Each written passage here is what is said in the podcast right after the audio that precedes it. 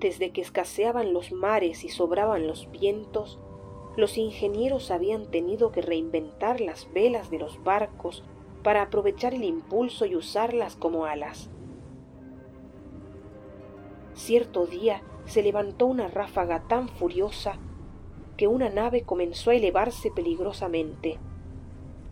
Cuando los navegantes se dieron cuenta, el barco flameaba sobre los edificios y no había forma de controlar la trayectoria.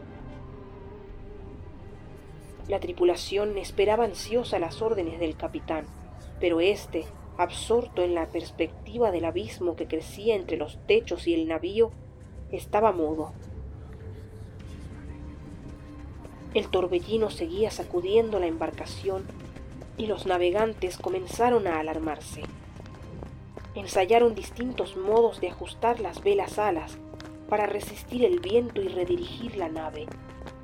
Pero mientras bregaban en esa lucha, oyeron la voz airada del capitán.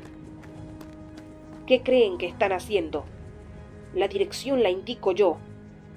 O se ocupan de sus asuntos o abandonan el barco. Hecha esa advertencia, se volvió a su anterior mutismo, mientras los tripulantes lo miraban estupefactos.